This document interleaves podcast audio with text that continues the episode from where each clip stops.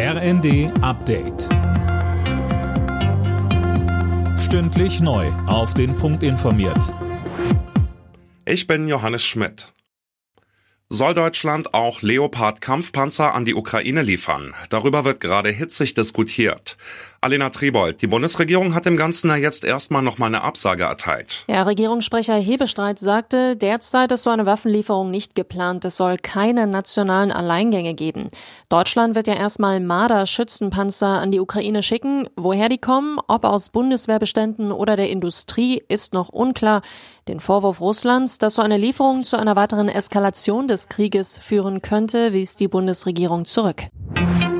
Die Täter hinter den Silvesterkrawallen müssen schnell abgeurteilt werden. Das hat Bundesinnenministerin Faeser noch einmal gefordert. Laut der Berliner Polizei laufen bereits über 100 Ermittlungsverfahren. Bis alle Beweise und Hinweise aus der Silvesternacht ausgewertet sind, könnte es demnach aber eine Weile dauern. Ab morgen soll das Kohledorf Lützerath in NRW geräumt werden. Das hat die Polizei angekündigt. Die Beamten rechnen mit Widerstand. Aktivisten wollen verhindern, dass das Dorf, in dem schon lange keine Bewohner mehr leben, dem Kohleabbau weichen muss.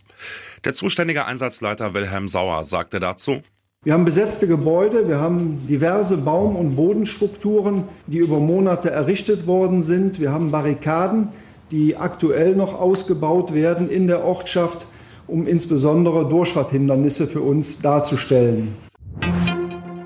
Fußballer Thomas Müller will auch weiterhin für die deutsche Nationalelf auflaufen. Nach dem Aus bei der WM in Katar hatte er in einem TV-Interview einen möglichen Rückzug angedeutet. Nun stellte der Bayern-Profi klar, ich werde immer zur Verfügung stehen, wenn ich gebraucht werde. Alle Nachrichten auf rnd.de